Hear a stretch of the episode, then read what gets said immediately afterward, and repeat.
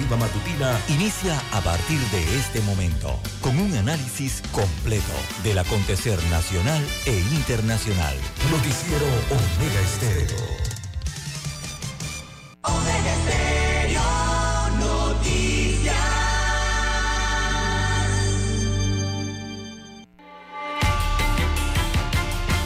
A continuación, los titulares, con los hechos que son noticias hoy.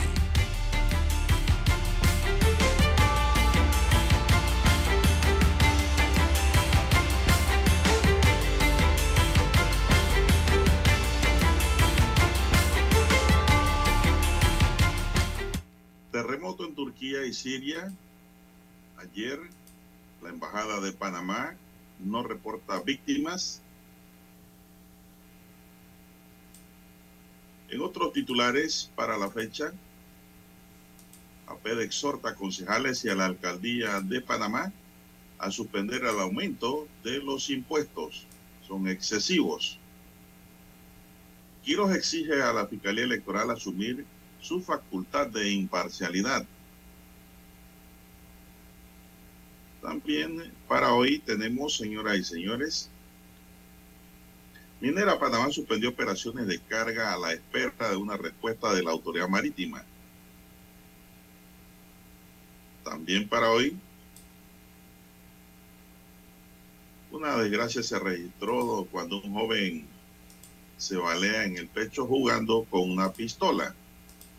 El mismo pierde la vida. Panamá solidarizada tras el devastador terremoto de Turquía. Conato pide autonomía de la Caja de Seguro Social y presenta proyecto. Descartan peligro de séptima ola por fiestas de carnaval. Piden investigar uso de fondos públicos en campaña de Terrina en la provincia de Chiriquí. En otros titulares, peinan San Miguelito, los policías dejando como un resultado 10 personas detenidas y se decomisó además armas y fuego, eh, droga. Pistolero quedó detenido de manera provisional por intento de homicidio en Colón. Frustran un asalto en un mini super de Capira. Delincuentes estaban haciendo la suya cuando pasó una ronda de la policía Lince. Hasta allí llegaron. Sicario sorprende y mata en las garzas. Se estiman 20.000 muertos por el terremoto que azotó Turquía y Siria. Tampoco hay problema para que los buques de Irán transiten por el canal, explica la ACP. Bien, amigos y amigas, estos son solamente titulares. En breve regresaremos con los detalles de estas y otras noticias. Estos fueron nuestros titulares de hoy. En breve regresamos.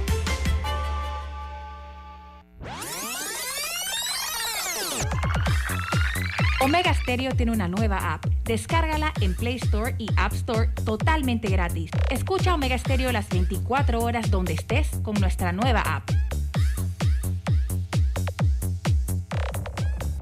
7:30 AM. Infoanálisis, con entrevistas y análisis con los personajes que son noticia. La mejor franja informativa matutina está en los 107.3 FM de Omega Estéreo, cadena nacional.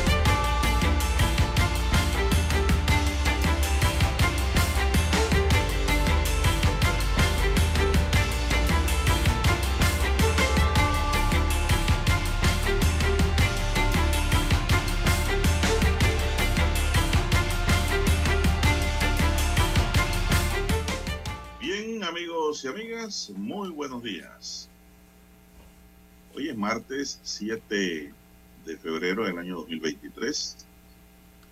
Bienvenidos a este espacio informativo. Hoy cumple Omega Estéreo 42 años estar al aire sirviendo al país con esmero, dedicación y el mejor de los servicios que se puedan ofrecer. El servicio de informar, educar y entretener. Así que pues hoy está de cumpleaños Omega Estéreo, 42 años. Bueno, 42 años de vida al aire, no se fuman en pipa. 42 años consecutivos, emisora pionera del FM en Panamá. Y nos sentimos pues orgullosos y halagados de pertenecer al equipo de Omega Estéreo. Espacio pues informativo sobre todo en donde laboramos por cerca de 23 años de esos 42. Imagínense. Así que don César Lara también tiene una pila de años aquí en Omega Estéreo. Dani también. Como quien dice, eh, el trío informativo de las mañanas. Bueno, bienvenido, gracias por escucharnos amigos y amigas.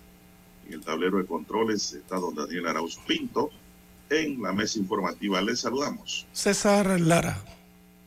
Y Juan de Dios Hernández Sanjur para presentarles las noticias, los comentarios y los análisis de lo que pasa en Panamá y el mundo en dos horas de información, iniciando esta jornada como todos los días con fe y devoción, agradeciendo a Dios por esa oportunidad que nos da de poder compartir una nueva mañana con todos ustedes y poder llegar así a sus hogares, acompañarles en sus automóviles, en sus lugares de trabajo, donde quiera que usted se encuentre a esta hora de la madrugada. Pedimos para todos salud, divino tesoro, seguridad y protección, sabiduría y mucha fe en Dios. Mi línea directa de comunicación es el WhatsApp, es el doble seis catorce catorce cuatro cinco. Son los seis dígitos, doble seis catorce catorce cuarenta y cinco, ocho dígitos de mi WhatsApp. Y me pueden escribir. Entonces César Lara está en redes sociales. César, ¿no recuerda su cuenta? Bien, estamos en las redes sociales, en arroba César Lara R, arroba César Lara R es mi cuenta en la red social Twitter. Allí puede enviar sus mensajes, sus comentarios, denuncias, fotodenuncias, el reporte del tráfico temprano por la mañana. Recuerde, arroba César Lara R en las redes sociales Twitter, también para Instagram. Buenos días a don Daniel en la técnica, a usted, don Juan de Dios, a todos los amigos oyentes eh, que por más de 42 años eh, escuchan esta estación preferida en FM a nivel nacional. Recordemos, eh, estamos en, en Internet, así es, allí la cobertura es a nivel mundial en omegaestereo.com. También hay dos frecuencias que cubren todo el territorio nacional, las provincias, las comarcas, el área marítima de la República de Panamá. Estamos en apps, las aplicaciones de Omega Estéreo, en donde usted puede escuchar su, la radio en su dispositivo móvil o su celular. Puede descargarla desde su tienda favorita de Play Store o Google. También eh, estamos en el canal 856 de Tigo, televisión pagada por cable a nivel nacional. Omega Estéreo llega a su televisor. También nos puede escuchar a través de Tuning Radio y las diferentes plataformas por donde llega la señal de esta su estación favorita. ¿Cómo amanece para hoy, don Juan de Dios? Bueno, bien, gracias. Muy bien. Que ustedes estén bien. Usted, don Dani, en la técnica. Bueno, vamos a iniciar de inmediato con las noticias. Bien, las autoridades de Siria y Turquía trabajan contra reloj para intentar rescatar a los heridos y desaparecidos que han causado los sismos de lunes, que han dejado más de 5.000 muertos hasta ahora oficialmente. Sin embargo, las continuas réplicas, unas 300, según la agencia de gestión de emergencia Turquía AFAD, y las condiciones meteorológicas adversas dificultan la labor de búsqueda. Los vecinos de las zonas afectadas aseguran que en muchos lugares todavía no haya llegado la ayuda de rescate. No hay combustible, no hay agua, tampoco comida. Los repartos aún no han empezado porque las carreteras están cortadas por la nieve, explica al diario El País, Godman, residente de Malaya y el sudeste de Turquía o Turquía. Hasta el momento, Ankara ha conseguido rescatar a más de 8.000 personas y han registrado 3.419 muertos y 20.534 heridos, mientras que en Siria la cifra de fallecidos asciende a 1.602. La Organización Mundial de la Salud teme que el número de muertos continúe aumentando hasta superar los 20.000. En la madrugada de lunes, un terremoto de magnitud 7,8 en la escala de Richter sacudió el sudeste de Turquía y el norte de Siria. Nueve horas después, un segundo temblor de 7,5 se registró en el centro de Turquía. Este martes, un nuevo sismo de magnitud de 5.4 a una profundidad de 10 kilómetros ha sacudido el este del país, ha informado el Centro Sismológico Euromediterráneo. Destaca hoy el diario El País, don César. Así es, don Juan de Dios. Eh, ambas naciones entonces eh, muy afectadas por este terremoto y sobre todo los fuertes temblores ¿no? de réplica de, usted lo ha marcado allí, han sido varios, eh, uno de 7.6, otro de 7.5 y otro de 7.7. Estos son las réplicas que en las últimas horas han hecho que se desmoronaran nuevos los edificios que aún quedaban en pie en este caso, ¿no? Eh, don Juan de Dios, entre las personas han sido rescatadas 7.800 eh, personas aproximadamente. Han sido sacadas de entre los escombros. 7.800 eh, vidas han logrado rescatarse debajo de estas estructuras que cayeron, producto del terremoto original. Así que, bueno, las cifras siguen subiendo hora con hora, ya, ya acaba de marcar más de 5.000 eh, muertos y, bueno, lastimosamente estas cifras irán aumentando, eh, don Juan de Dios, eh, de fallecidos y también de los heridos tras este terremoto en Turquía y en Siria, mientras se remueven los escombros de los miles de edificios que se desmoronaron en ambas naciones. Así que la comunidad internacional, don Juan de Dios, comienza a solidarizarse entonces con Siria y Turquía tras este terremoto y están enviando cientos de equipos de rescate eh, para colaborar con las labores. Bueno, son diferentes intensidades entonces de terremotos en Turquía eh, y hora tras hora entonces se dan mayores informaciones de la magnitud de este desastre que también afectó Siria. Bien, las 5.46 minutos de la mañana, hacemos la pausa y retornamos.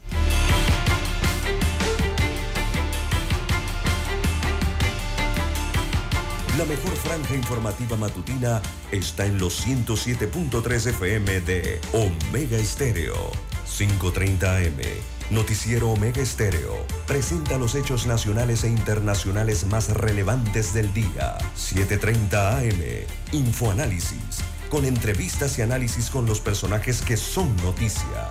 De 8 y 30 a 9 y 30 de la mañana. Sin rodeos. Con Álvaro Alvarado. De lunes a viernes. Por Omega Estéreo.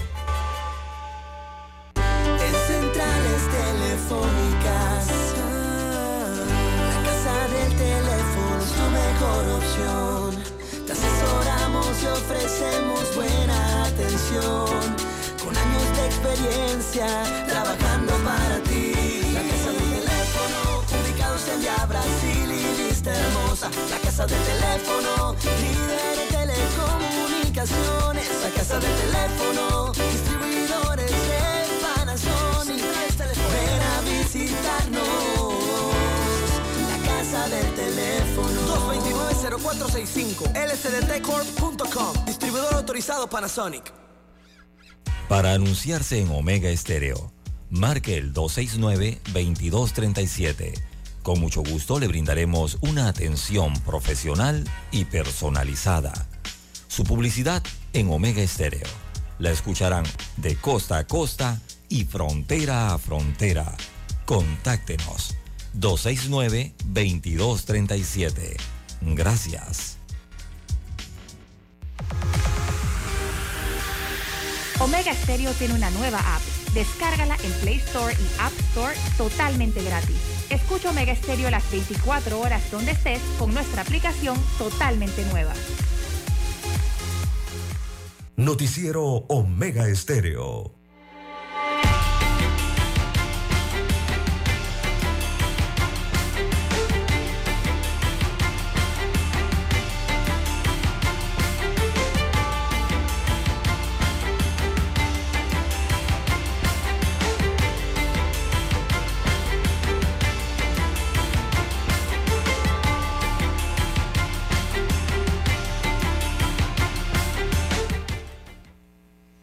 Estéreo. tres nuevas muertes por COVID-19 y se totalizan 8.599 víctimas de esta enfermedad. Según detalló la entidad, el Departamento de Epidemiología del Ministerio de Salud también contabilizó que la cantidad de acumuladas en cuanto a las personas fallecidas por esta enfermedad se elevó a 8.599, de las cuales las tres últimas se registraron durante la pasada semana. Quiere decir que el COVID está aquí, sigue matando gente, señoras y señores. Un total de 1.030.214 contagios confirmados de COVID y un acumulado de 1.020.868 personas recuperadas de la enfermedad desde marzo del año 2020, reportó este lunes el Ministerio de Salud en su informe de la semana número 5 de este año, que va desde el domingo 29 de enero al sábado 4 de febrero. Según detalló la entidad del Departamento de Epidemiología, contabilizó que la cantidad acumulada de personas fallecidas por esta enfermedad ahora se eleva a 8.599, de las cuales las tres últimas se registraron la semana pasada. A lo largo de esta semana que pasó se certificaron un total de 513 nuevos contagios, siendo el martes 31 de enero el único día que la entidad superó el rango de los 100 pues ese día se contabilizaron 112 casos de los que fueron pues a isoparse, porque hay mucha gente que no va a isoparse por muchos motivos. Y el principal motivo, don César, es que le ordena reposo y no le quieren pagar los días libres. ¿Verdad? ¿Te ha visto eso? Eso no es correcto. Y estamos hablando del sector público. Yo no sé, el sector privado, yo me imagino que eso, eso queda en la empresa privada si le acepta una incapacidad por COVID. Todo eso ha desmejorado las estadísticas, amigos y amigas, han cambiado los números y el Estado no tiene en realidad un número cierto de personas contagiadas en Panamá por la COVID-19, porque ¿quién, ¿a quién quiere que le descuenten ocho días? Y te los quitan de las vacaciones o del tiempo acumulado, ¿no? Ahí te lo descuentan. Entonces, los empleados o servidores públicos a veces prefieren no ir a isoparse y van a trabajar a contagiar más compañeros de trabajo. Y esto está ocurriendo y Saldo lo sabe y poco le ha importado al gobierno sobre este, este tema. Aparecen las cifras grises o oscuras que no corresponden a la realidad de lo que se vive en Panamá o se ha vivido durante todo el tiempo de pandemia. Bien, don César, no sé si tienes algo más que añadir a este tema. No, simplemente el 3%, don Juan de Dios, 3% es la positividad, la positividad de la enfermedad en el país, estamos por debajo del 5%, se ha mantenido así por varios meses, esperemos que continúe de la misma forma, don Juan de Dios, y reduciendo, bajando, ¿no? Ese porcentaje eh, en el mundo está baja la positividad eh, de la mayoría de los países, don Juan de Dios lo que próximamente ya seguramente será el levantamiento de esta denominación de pandemia a nivel mundial y para cada país. Eso ya se vislumbra ahora sí para este 2023. Bien, son las 5.53 minutos en su noticiero Omega Estéreo, el primero con las últimas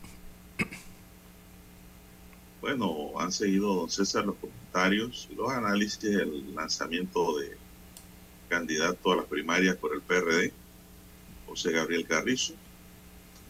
El anuncio reeleccionista del actual vicepresidente de la República, José Gabriel Carrizo, como aspirante presidencial por el oficialista PRD, representa un grave retroceso para el sistema democrático, aseguró Eduardo Quirós, aspirante presidencial por la libre postulación. Quirós comentó que el vicepresidente continuamente ha venido utilizando el poder y los privilegios de su cargo en beneficio de sus intereses políticos algo que crea un escenario caracterizado por el uso y abuso de los recursos del Estado y la coacción a los funcionarios que limitarán su libertad de voto.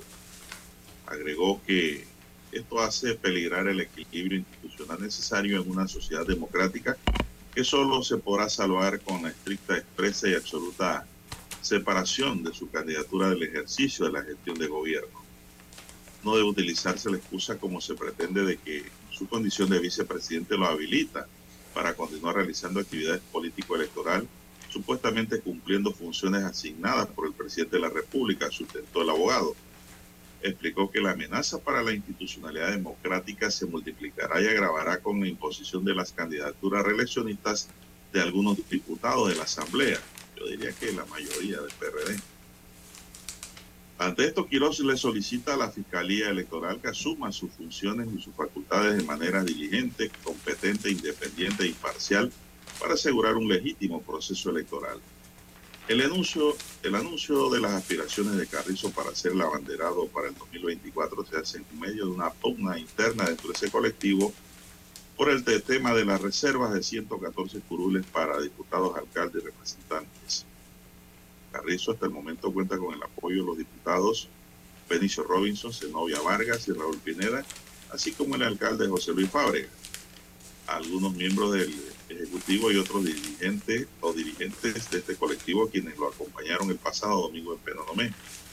Mientras que su adversario Cristiano Adame cuenta con el apoyo de los diputados Eugenio Bernal, Mariano López, eh, Kaira Harding, Daniel Ramos, Alina González, Jairo Salazar, Juan Esquivel, Federico Lau y Petita Ayerza.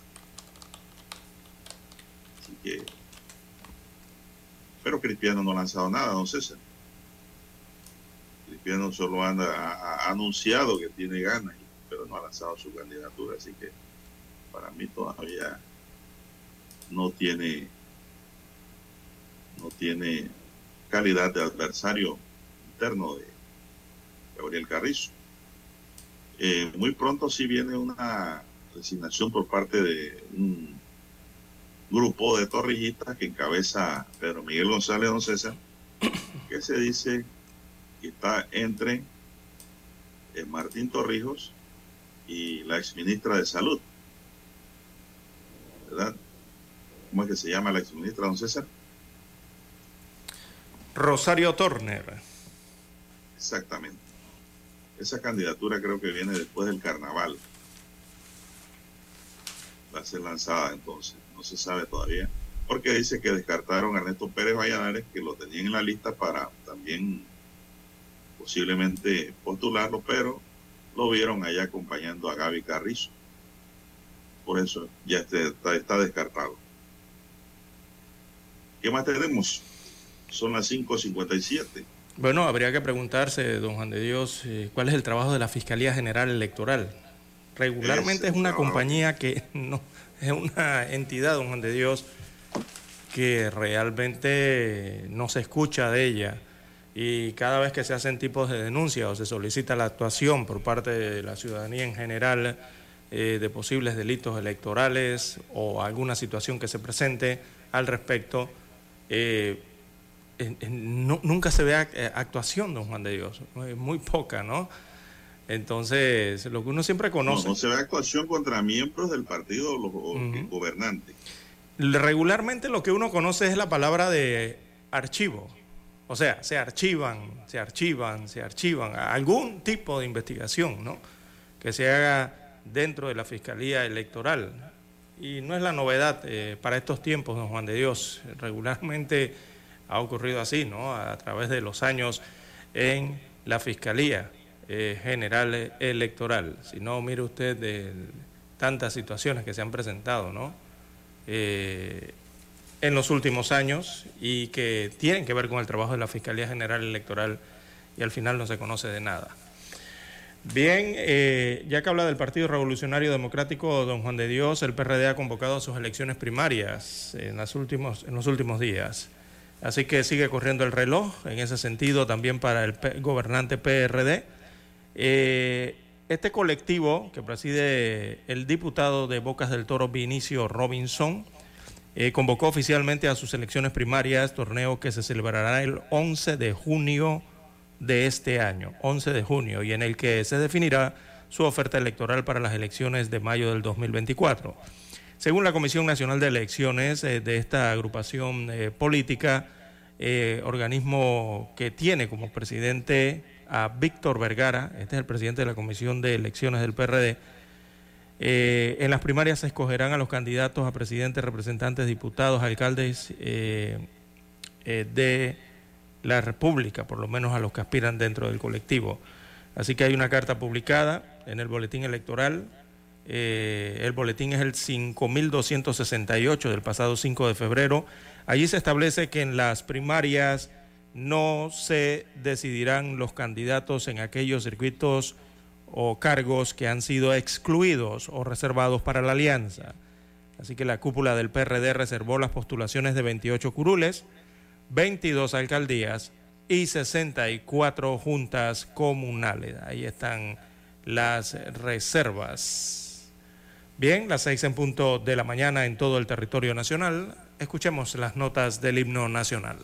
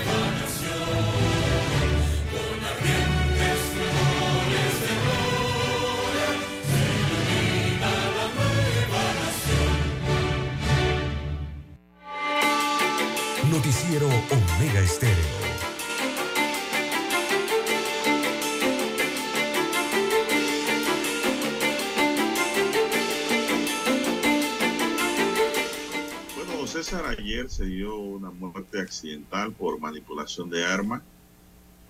Un adolescente de unos 17 años murió a causa de un disparo accidental la tarde de ayer en el sector de Paraíso en San Miguelito. Según información preliminar, el muchacho de nombre Abraham falleció luego de que el arma de fuego que manipulaba en compañía de otro menor se le disparó y la bala le entró por el abdomen. Todo ocurrió demasiado rápido en la calle E de Paraíso. El menor fue llevado al cuarto de urgencias de la Policlínica Manuel María Valdés, pero pese a la cercanía con el lugar donde ocurrió esta tragedia, el adolescente falleció. Inmediatamente, pues, el subcomisionado Eduardo Arosemena, jefe de la zona policial, detalló que la entidad ha iniciado la investigación en este caso para esclarecer todos los aspectos relacionados a esta situación. César, cómo ocurrió el hecho, junto con la DIJ, y determinar la procedencia y la posesión del arma también, ¿no? Arma de fuego, eso ocurrió ayer. Pero lo que esto nos deja, don César, es una, una experiencia. Que si usted no conoce un arma, no se ponga a manipularla. No se ponga a usarla si usted no sabe de eso. Y dos, no usar arma de fuego y sin permiso. Un menor no puede tener arma de fuego porque no hay permiso para los menores. Tiene que ser una persona mayor de edad que porte un arma. Hay que ver por eso la investigación de dónde salió este esta arma de fuego que no especifican si es revólver o pistola o escopeta, no dice nada y la información. Pero lo cierto es que un chico pierde la vida por estar manipulando este aparato. Son las seis cinco minutos, amigos y amigas, seis cinco minutos. Bien, don Juan de Dios, bueno, en los casos en cuanto a las tenencias de armas, eh, cuando constituyen más es un peligro eh, que el beneficio que, para, que algunos piensan que es de protección, ¿no? Mire este caso como ha ocurrido. Bien, las seis, seis, seis, seis minutos eh, de la mañana en todo el territorio nacional, don Juan de Dios, los padres de familias y alumnos eh, de diversos centros escolares, tanto públicos como privados, a nivel de la República de Panamá, ayer estaban desesperados. ¿Y por qué estaban desesperados? Porque no se anunciaba eh, quiénes habían sido preseleccionados para el concurso general de beca. Eh, el IFARO había anunciado que a partir del día lunes, o sea, desde ayer, eh, se podría verificar ya eh, a los más de 100.000 estudiantes que se registraron en, el concurso general de becas 2023. todos ellos ayer estaban a la expectativa para conocer si habían sido preseleccionados, ya que el IFARO había anunciado que podrían verificar si fueron los afortunados o no desde eh, este 6 de enero. Pero eh, arrancó la mañana don Juan de Dios, la madrugada, la mañana y nada. ¿Y por qué nada? Porque el IFARO había anunciado que iba a habilitar un botón o un link en la página web de la institución para que allí pudiesen entonces ser verificados a través del número de cédula y el código eh, cada uno de los estudiantes. No fue así. Así que tanto los estudiantes como los padres de familia estaban a la expectativa de que efectivamente la institución activara eh, los resultados en su página web como lo había anunciado. Reviso el día de hoy y hoy encuentro, ahora sí, dentro de la página del IFARUL, su página oficial, eh, este botón eh, verificador, ¿no? el botón dice verificar. Esto para los padres de familia que apuntaron a sus hijos para las becas 2023 por concurso. Así que ya está el botón allí y pueden iniciar la verificación que hasta la mañana, eh, o por lo menos la mitad del día de ayer, estaba deshabilitado. Eh, los que aplicaron el concurso, entonces eh, los que tienen el código, será necesario entonces para ingresar a esa verificación. Así que ya lo saben a los amigos oyentes, a los padres de familia. Bien, las 6.8, 6.8 minutos eh, de la mañana en todo el territorio nacional. Eh, ¿Qué más tenemos, don Juan de Dios? Bueno, continúa, usted sabe, la ola de violencia y criminalidad en las calles. No para. Sin que se detenga. Fernando Lorenzo Este Enríquez, de 31 años, falleció luego de recibir varios disparos en el sector de calle Sexta de la U Espadafora en las garzas de Pacora. La información preliminar indica que dos sujetos que se transportaban en un auto de color blanco dispararon a este Enríquez a eso de las 7 y 30 de la noche aproximadamente. El herido fue llevado al Minsacaxi y posteriormente al hospital Irma Lourdes Sanetato, donde murió debido a los disparos recibidos, uno en el tórax y otro, otros dos en la pierna derecha. La víctima de este ataque ya tenía su file delictivo, decir, tenía antecedentes. Escapó de la sala de atención ciudadana el 23 de enero de este año y tres días había sido aprendido por robo agravado. Lorenzo Este acumulaba también delitos desde 2014. Destaca la nota sobre todo relacionado con robo y violencia doméstica. Unidades de la policía iniciaron la búsqueda de los presuntos responsables de este hecho y ya están identificados. Esto ocurrió anoche, amigos y amigas, en las garzas de Pacora.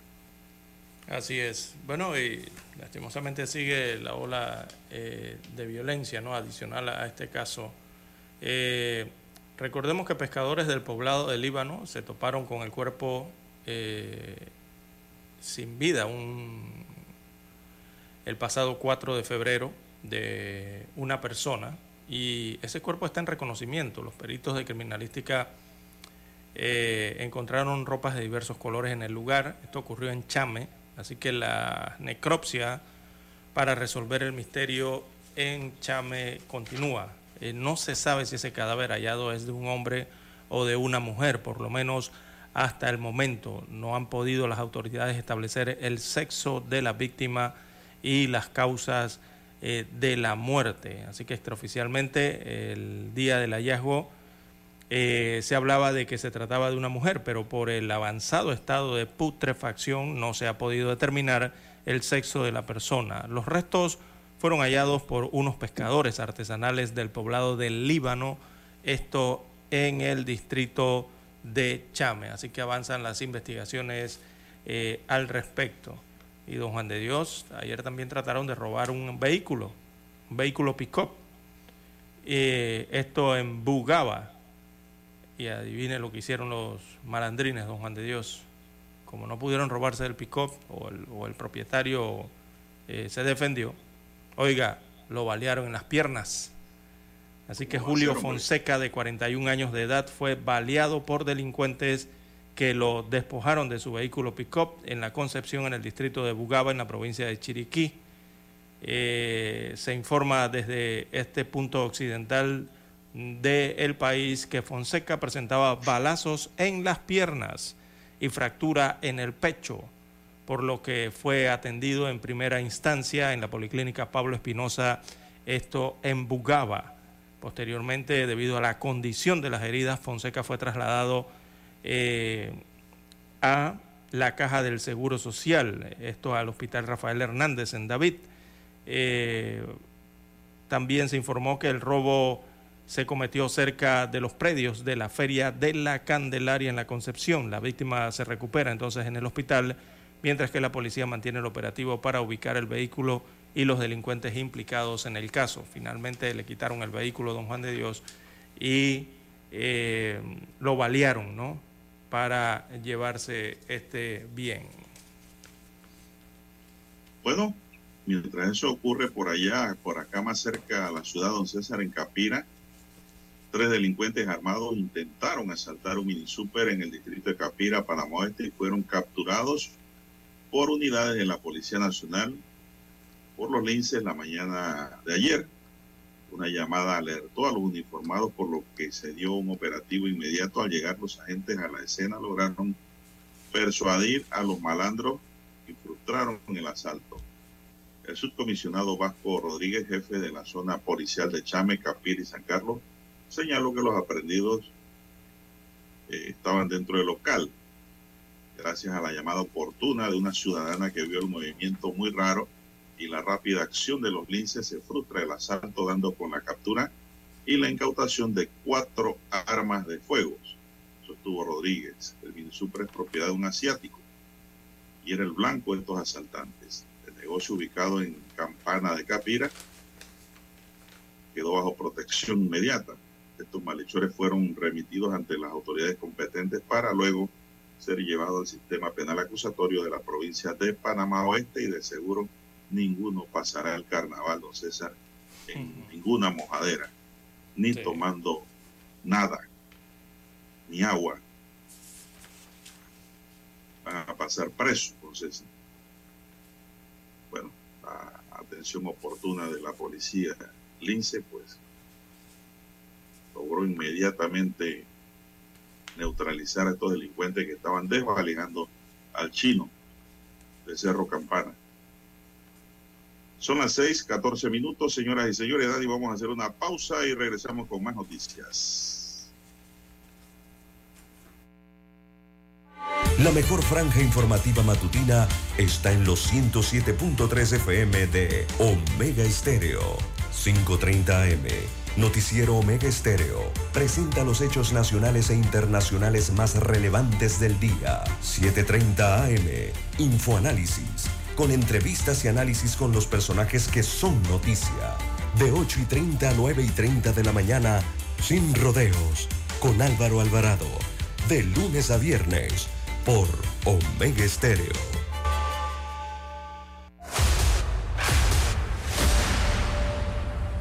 Desde los estudios de Omega Estéreo, establecemos contacto vía satélite con la voz de América. Desde Washington, presentamos el reportaje internacional.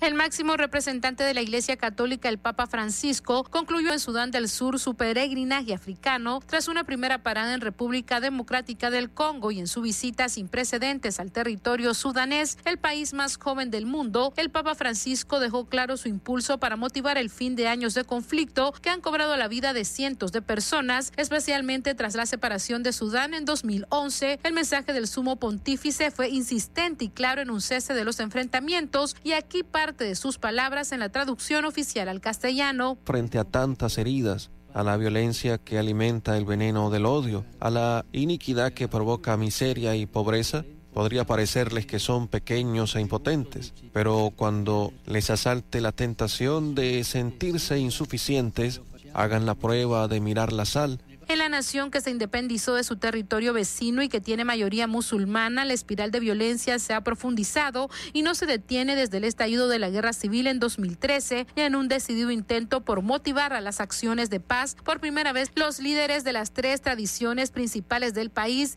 católica, anglicana y presbiteriana, realizaron una visita conjunta a la nación en lo que fue denominado la peregrinación de paz y en la que el Papa Francisco pidió poner fin a la sangre derramada. Las armas del odio y de la venganza para empuñar la oración y la caridad. Superemos las antipatías y aversiones que con el tiempo se han vuelto crónicas y amenazan con contraponer las tribus y las etnias. Aprendamos a poner sobre las heridas la sal del perdón aunque las fuerzas del gobierno leales al presidente Salva Kiir y las filas de la oposición que respaldan al primer vicepresidente Rey Machar firmaron un acuerdo de paz en 2018 que comprometía a las dos partes a compartir el poder y formar un ejército nacional unificado, la implementación de ese pacto ha sido lenta y la violencia entre comunidades rivales y los combates sigue detonando, por lo que a tiempo de dejar ese país el Papa Francisco insistió en renovar las negociaciones de paz. Sala de redacción, Voz de América. Escucharon vía satélite desde Washington el reportaje internacional. 7 de febrero, año 1981. Escuchan transmisiones de prueba de Omega Estéreo, nueva corporación radial con total cobertura nacional. Durante 42 años te hemos acompañado las 24 horas del día, ofreciéndote entretenimiento e información. Noticiero Omega Estéreo. Infoanálisis. Formamos parte de la generación ochentera. Omega Estéreo. Total cobertura nacional. Te vimos crecer. Te acompañamos en esas largas noches de desvelo de estudio hasta que con esfuerzo lograste tus metas. La generación ochentera, el buen gusto por la música, que muchos heredaron a sus hijos. Omega Estéreo. Durante 42 años hemos sido tu fiel compañía. Omega Stereo. 24 horas todos los días del año. Gracias por formar parte de Omega Estéreo. Omega Stereo. Esta es la generación Omega. Omega Estéreo. Cadena Nacional. Noticiero Omega Estéreo.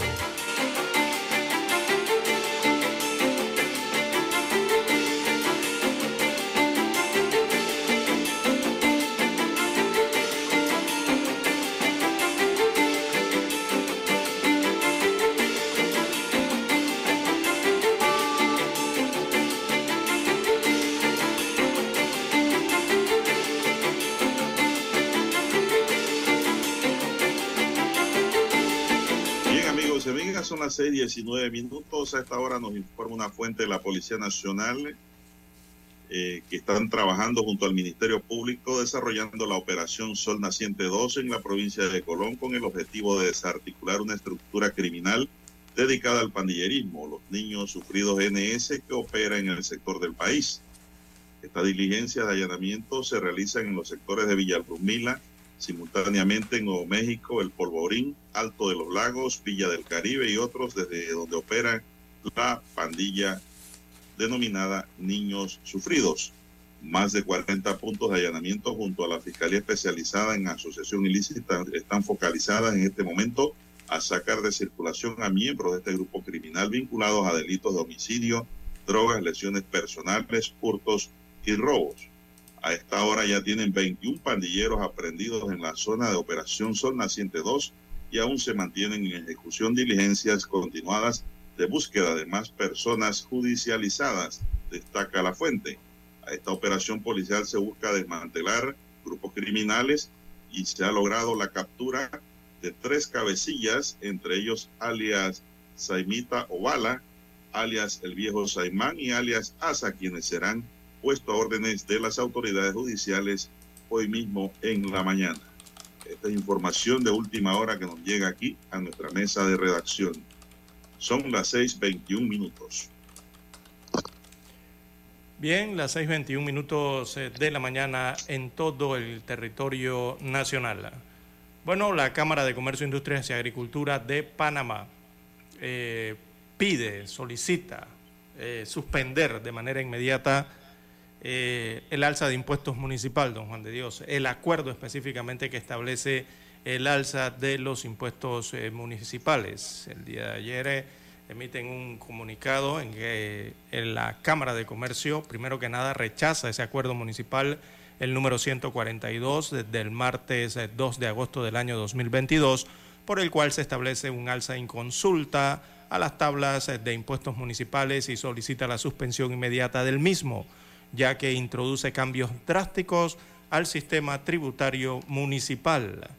Dice la Cámara de Comercio e Industrias, abro comillas, le cito, nos preocupa la forma como se dio la decisión de este acuerdo, el cual estaba enfocado en una extensión de la moratoria para el pago de los recargos e intereses generados a los contribuyentes del municipio de Panamá afectados por la pandemia y no en modificar los impuestos mensuales que paga cada local comercial. Esta decisión afectará a un sinnúmero de empresas que aún se encuentran en proceso de recuperación y que se verán afectadas por este aumento, según expresó Marcela Galindo en su carta. Ella es presidenta de la Cámara de Comercio, Industria y Agricultura de Panamá. Consideró además que anteriormente, cuando se han realizado este tipo de revisiones en los impuestos municipales, la Cámara de Comercio eh, siempre ha sido invitada a participar a fin de aportar ideas positivas que ayuden a todas las partes involucradas, así como para informar y poder preparar al sector empresarial ante los cambios fiscales y tributarios que se registren. Pero en esta ocasión no sucedió así, sostuvo la presidenta de este gremio que agrupa a los principales empresarios del país. Dice que por lo antes expuesto solicitamos que se suspenda la aplicación de estas nuevas tablas tributarias municipales y se les otorgue un crédito para el próximo año a las empresas que ya pagaron sus impuestos sobre la base de este acuerdo, según añadió Galindo. Don Juan de Dios, siguen las voces eh, de, primero que nada, de los ciudadanos eh, capitalinos, ¿no? que son los que tributan aquí eh, o son los contribuyentes del municipio de Panamá. Y segundo, las voces de todos los emprendedores, promotores, comerciantes, todos los que se dedican a algún tipo de actividad en el municipio de Panamá, que se han visto afectados entonces o se verán afectados cuando lleguen a la caja de tributación en el municipio a pagar sus impuestos y les comuniquen que, bueno, eh, le comunicarán los nuevos montos y los nuevos porcentajes a pagar, que por supuesto son eh, arriba de lo que acostumbradamente eh, cancelaban, don Juan de Dios. Y es la sorpresa que están teniendo muchos al ir a pagar los impuestos municipales mensuales. ya en enero muchos se han dado cuenta de esto, don Juan de Dios. Así que otra voz más que surge por parte de estas agrupaciones empresariales que están en desacuerdo con eh, el aumento de impuestos de forma inconsulta realizada por el municipio de Panamá, en este caso el alcalde José Luis Fábrega, que presentó este, este acuerdo municipal eh, que no fue debatido, eh, fue, fue aprobado de urgencia notoria en el Consejo Municipal de Panamá eh, sin ningún tipo de debate o análisis. Bien, yo no sé para qué quiere más plata el municipio de Panamá, don César, si no, ha hecho nada. No hay nada hecho. Todo lo que han hecho es terminar lo que dejó Blandón y emprender proyectos que no caminan. Planilla, don Juan de y Malgastar dinero planilla. Es lo que han hecho. La ejecución presupuestaria del año pasado del municipio de Panamá muestra casi un 100% de la ejecución del presupuesto de funcionamiento, que son el pago de los servicios, ¿verdad? Y los servicios de personal, recursos humanos, o sea, planilla. Eso sí se ejecutó. Eh, ah, cómo no. Casi que completo, don Juan de Dios. no? Eh, recordemos que la alcaldía de Panamá tiene un aumento importante en la planilla en los últimos tres años pasó de 3.000 eh, cuando el 2019 recibió esta alcaldía José Luis Fábrega, eh, de eso ha pasado a más de 5.000 empleados en medio de una pandemia, don Juan de Dios, que se supone que estaban trabajando menos o estaban todos en casa. Eh, y en cuanto a la ejecución del presupuesto municipal de inversiones, ese que le importa a la gente, que, que la alcaldía haga cosas, bueno, 37% de ejecución en el último año, don Juan de Dios. Es increíble, o sea, 37%, nada más. no, no, llegó ni a la mitad. Obra cero. o sea, eso significa cero ejecución y cero obras eh, en los cuadros que usted busque. En cuanto al presupuesto municipal aprobado, don Juan de Dios, 37% no es nada. O sea, no han hecho nada prácticamente en el último año. Y a ver de lo que pasó durante la pandemia, ¿no? ¿Para qué más recaudación? Exactamente. ¿Para qué más sacrificio?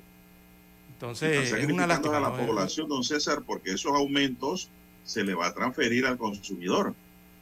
Exactamente, sí. Créame que la empresa privada no se queda con eso. Y viene un aumento general entonces en el costo de la vida, eh, por lo menos aquí en Ciudad Capital donde se aplica esto, ¿no? Y lo más peligroso de todo, don Juan de Dios, eh, es que regularmente cuando el primer municipio del país, o sea, el mayor municipio, que es el de Panamá, por su recaudación y por su cantidad de población y por su importancia, don Juan de Dios, eh, realiza este tipo de ajustes en los impuestos, adivine qué ocurre con el resto de los municipios. Posteriormente hacen, lo mismo. Claro. Los toman como ejemplo y comienzan a hacer exactamente lo mismo, don Juan de Dios con el tiempo, con los meses siguientes, comienzan a ajustar también sus tablas eh, presupuestarias en los diferentes municipios del país. Así que esto evidentemente va a encarecer la vida, don Juan de Dios. Esto está más que claro, ¿no? La Asociación Panameña de Ejecutivos de Empresas exhortaron a los concejales y al propio alcalde del Distrito de Panamá a suspender de inmediato este aumento en el pago de impuestos y tributos. La PEDE además exige que se derogue el acuerdo 142 de 2 de agosto de 2022 para beneficio y tranquilidad de los contribuyentes que día a día buscan la manera de palear la difícil situación económica por la que atraviesa el país, en la que caímos a raíz de la pandemia del COVID-19, de lo que aún todavía no salimos. Bueno, lo que nunca han estado en esa pandemia son precisamente los jerarcas de la alcaldía, don César. Otro importante gremio. ¿eh? Disfrutando de las mieles del poder y del gozo. Por eso ellos no entienden y no saben ni comprenden qué está pasando en el sector privado, don César. No, es triste lo que está ocurriendo en el municipio de Panamá, don Juan de Dios. Esta administración de alcaldicia, tanto de Fábrega como de Meana, eh, yo siempre la catalogo como un desastre, don Juan de Dios. Eso no hay que ni no hay que ir a buscarlo a ningún lado. Eso se nota, se ve. La peor eh, alcaldía que ha tenido la historia. Increíble. Y eso no viene desde ahora, viene desde hace años, producto de, de, la desidia que hay, la incapacidad, hay que decirlo, y la falta de transparencia, que allí es donde está el golpe principal. Es la falta de transparencia que demuestra la gestión en cada acción, en cada proyecto que emprende el alcalde están desenfocados, don Juan de Dios, y lastimosamente eso los lleva incluso a una falta de voluntad en trabajar realmente eh, eh, en beneficio de los corregimientos que componen el municipio. El discurso de ambos... ayer, ayer, don César, ya para cerrar, Dani, ayer, ayer el doctor Ernesto Cedeño no pudo presentar su demanda ante la Sala Tercera de la Corte Suprema de Justicia porque dicen en la Gaceta Oficial que la persona que autentica la copia de la Gaceta estaba en otra misión.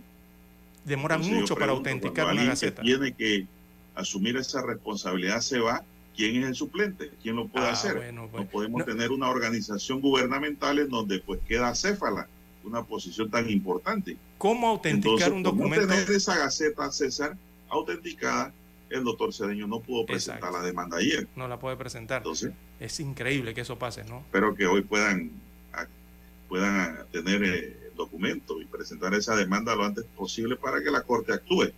Así es, porque realmente es un procedimiento ilegal eso del aumento. En sus concejales. De los impuestos. Todos. Son 19, ¿no? O 21. Eh, no, como 21 creo que son, don Juan de Dios. Por ahí arriba está la cifra. Vamos a la pausa, don Dani. Y regresamos. Omega Estéreo, cadena nacional. Para anunciarse en Omega Estéreo, marque el 269-2237. Con mucho gusto le brindaremos una atención profesional y personalizada.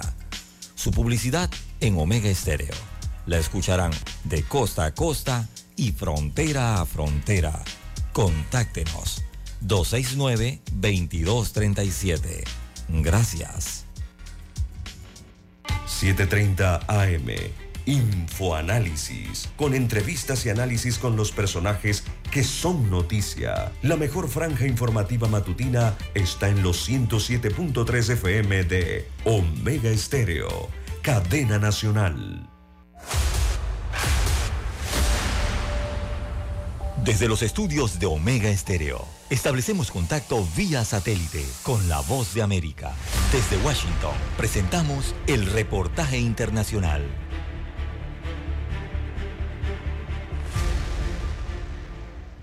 Las investigaciones sobre las causas del descarrilamiento de un tren en los límites de los estados de Ohio y Pensilvania continúan, mientras que se mantiene en vigencia una orden de evacuación en la zona del desastre debido a la maraña de vagones que aún arden, algunos de ellos con materiales peligrosos e inflamables. Las autoridades dijeron que las primeras hipótesis sobre las posibles causas del accidente señalan a un defecto mecánico en el eje de un vagón, lo que causó el descarrilamiento de unos 50 vagones de carga. Las autoridades aseguran que los tres tripulantes del tren recibieron una alerta sobre el defecto mecánico poco antes del descarrilamiento, por lo que será necesario avanzar con las investigaciones lo más pronto posible. El vehículo que cubría la ruta entre Madison en Illinois y Conway en Pensilvania transportaba distintos productos industriales, entre ellos agentes químicos e inflamables.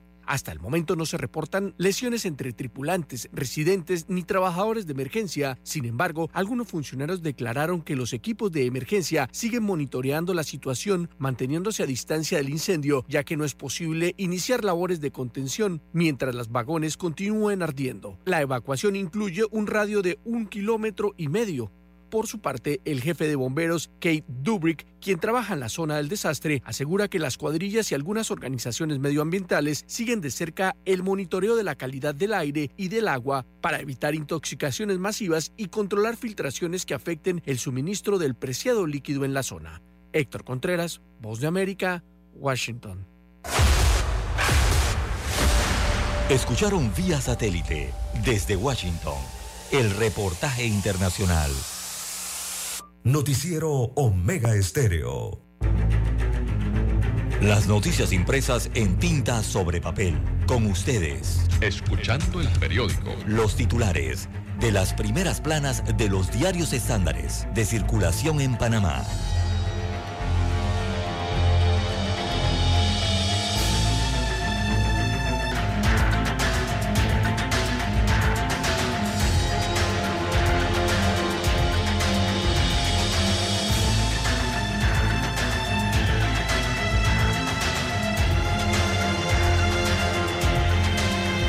Amigos oyentes, este martes 7 de febrero del año 2023, el diario La Prensa titula Ahora Senafrón y Senan enfrentan a las pandillas. Destaca la pluma de Juan Manuel Díaz del diario La Prensa, que versa hoy sobre inseguridad.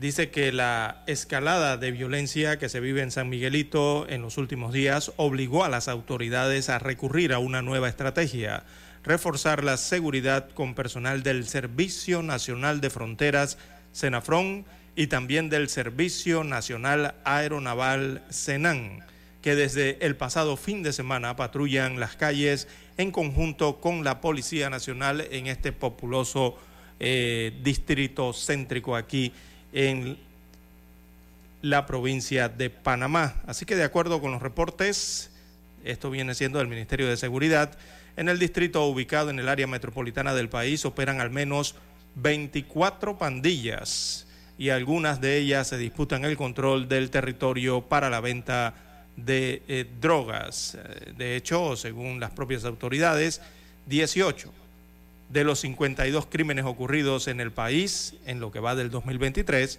se han cometido en el distrito ubicado a 9 kilómetros de eh, calle 50, para ubicarlos allí, ¿no?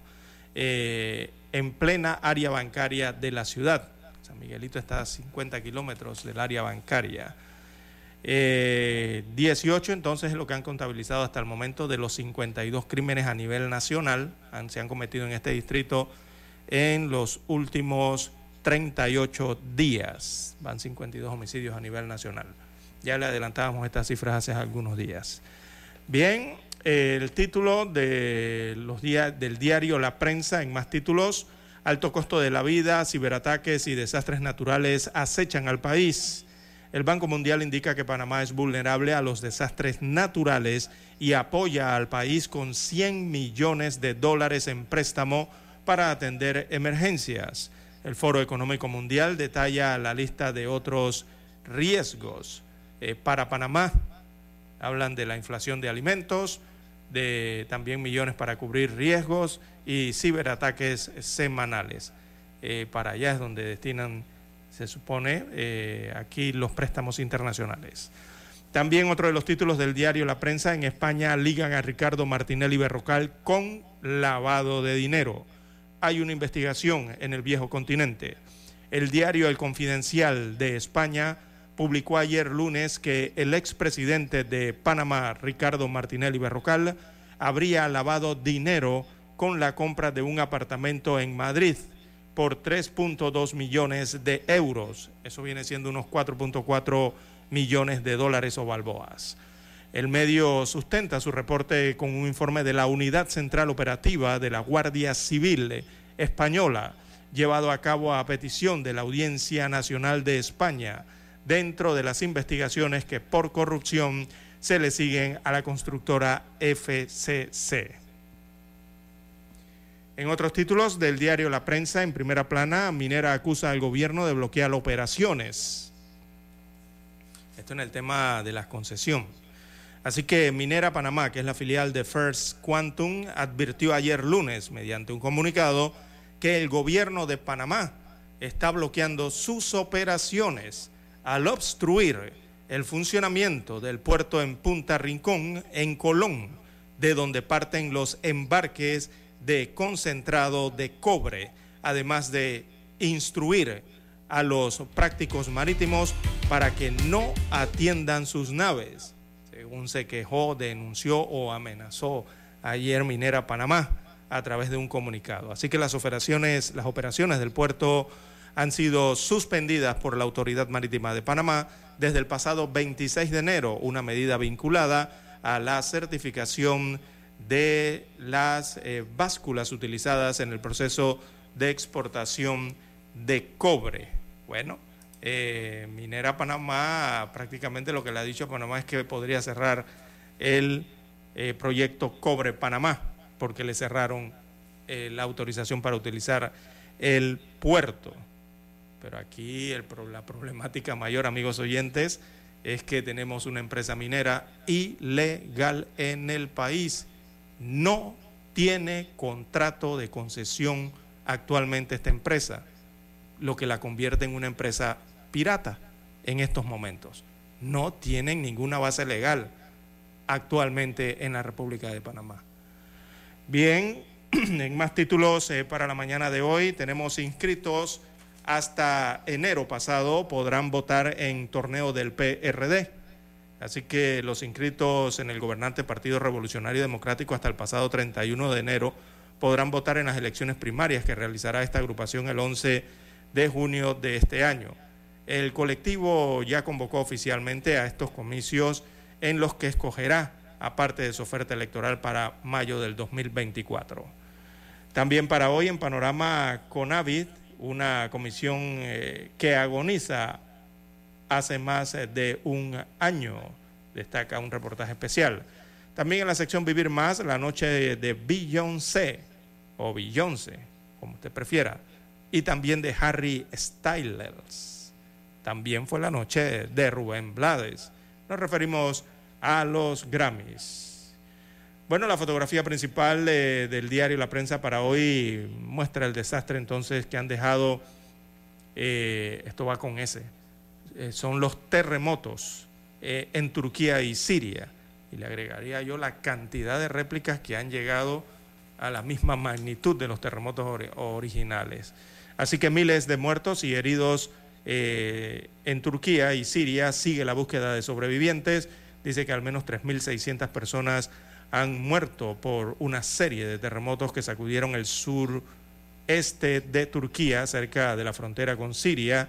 Otras 16.000 resultaron heridas, según cifras hasta la tarde de ayer lunes, eh, pero estos números eh, son preliminares porque en miles de edificios derruidos se sigue buscando a, supervivientes, como eh, se aprecia aquí realmente en esta fotografía. Esta fotografía fue captada en la ciudad de Diyarbakir, eh, la primera de varias entonces sacudidas con una magnitud de 7.7 grados, eh, envió ondas de choque entonces a Siria, Chipre y Líbano. Eh, destaca la gráfica entonces el desastre ¿no? que ha ocurrido principalmente en Turquía. La última cifra actualizada habla de más de 5.000 fallecidos hasta el momento. Bien, amigos oyentes, son los títulos que presenta el diario La Prensa para la mañana de hoy. Pasamos ahora a la lectura de los principales titulares que muestra la primera plana de la estrella de Panamá. La estrella de Panamá para hoy dice agonía en el Medio Oriente, muestra un set de fotografías del desastre ocurrido con edificios derribados, pulverizados y otros colgados y a punto de caer, la población en la calle, miembros de rescate trabajando y pues, búsqueda de personas que están bajo esos escombros.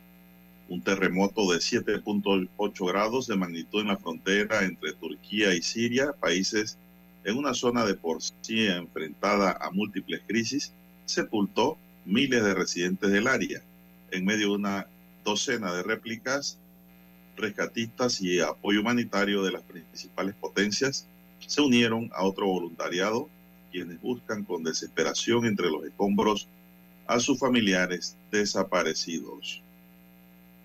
Exigen rendición de cuentas a Prontour, aunque Panamá ha dado pasos importantes en la promoción turística del país. Integrantes de este sector de la economía solicitaron detalles sobre el impacto real que tienen las compañías a las que el Fondo de Prom Tour o Promoción Turística de Panamá destina el 90% del presupuesto. En 2022 gestionó proyectos por unos 10.3 millones de dólares. Un 6% del presupuesto de eso se utiliza en salarios y un 4% en otras actividades. En 2023 el presupuesto asciende a unos 13 millones de dólares. En la revista mía, Zaida Caigara dice que hay que descentralizar la educación. La joven ingeniera originaria de la comunidad indígena, la Cuatacutuca, pide sumar más mujeres en las carreras y vetar y velar, perdón, por el derecho digital para que más jóvenes con o sin recursos cuenten con oportunidades educativas. Minera suspendió operaciones de carga de cobre en espera de respuesta de la autoridad marítima. Minera Panamá informó ayer que suspendió las operaciones de carga de concentrado de cobre en el puerto Cobre Panamá en Punta Rincón en atención a una resolución de la autoridad marítima de Panamá. Será en detrimento de Panamá, los empleados de la mina, los proveedores y la economía panameña, dijo la empresa. Pero mire las excusas, don César, para operar ilegalmente. Es un chantaje realmente que le quieren hacer al gobierno o le están haciendo. Sí, está más que claro. Están en la Congreso de Editores de Medios de la UELAC en Madrid. Entre el 8 y 9 de febrero, la capital española será sede de la sexta edición de este evento organizado por eh, Presto Media Grupo, una colaboración de la Universidad Rey y Juan Carlos y la Casa de América. También tenemos el ombliguismo de los candidatos políticos, la otra crisis. El investigador social de estudios latinoamericanos, Guillermo Castro, explicó que la falta de abordaje de problemas críticos como el seguro social por parte de los precandidatos a un puesto de elección popular refleja una crisis de liderazgo en Panamá y requiere el consenso para evitar un estallido social en el país. Bien, señoras y señores, estos son los titulares que hoy nos ofrece el diario La Estrella de Panamá y concluimos con ello la lectura de los titulares correspondientes a la fecha. Hasta aquí, escuchando el periódico. Las noticias de primera plana, impresas en tinta sobre papel.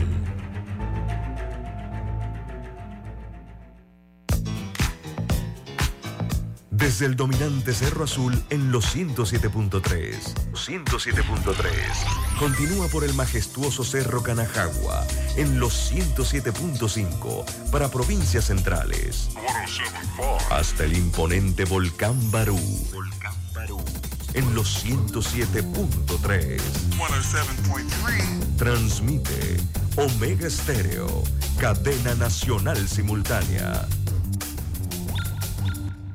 Noticiero Omega Estéreo. Desde los estudios de Omega Estéreo, establecemos contacto vía satélite con la voz de América. Desde Washington, presentamos el reportaje internacional.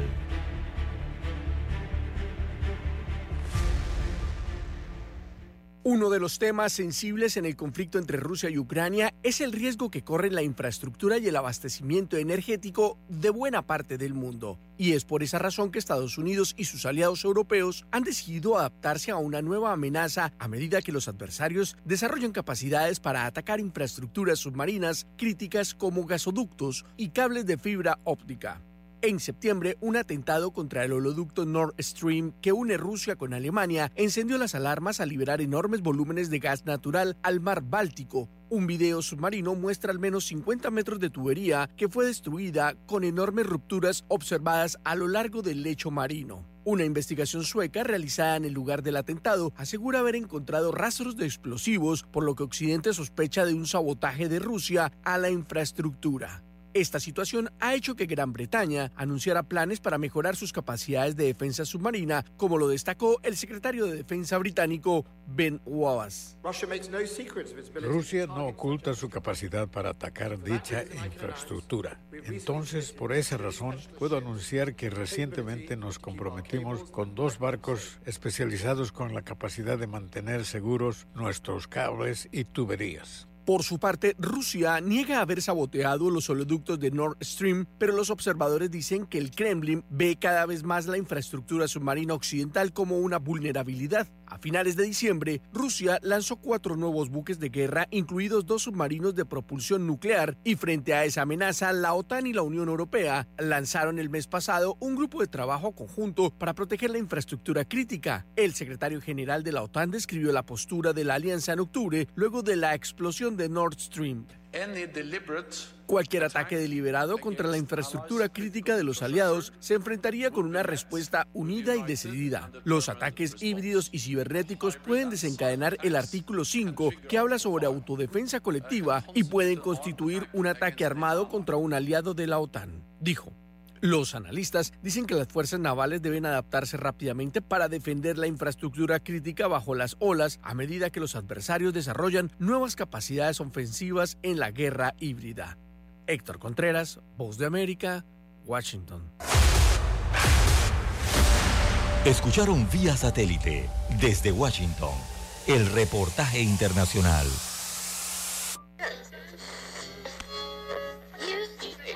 Cuando nadie creía en el FM estéreo. Esta es la nueva generación en radio. Esta es la generación Omega. Construimos el camino que seguirían las demás. Omega Estéreo. 41 años de profesionalismo, evolución e innovación. Problemas de tierra reclamos por accidentes, despidos injustificados, reclamos de herencias, sucesiones, daños y perjuicios. Todo problema legal civil, penal y laboral, consulte al 6614-1445. Licenciado Juan de Dios Hernández le atiende. 6614-1445. Con atención en Panamá, Panamá Este, Panamá Oeste, Colón, Coclé, Santiago, Herrera y Los Santos. Anote y consulte 6614-1445. Es momento de adentrarnos al mar de la información. Este es el resultado de nuestra navegación por las noticias internacionales más importantes en este momento.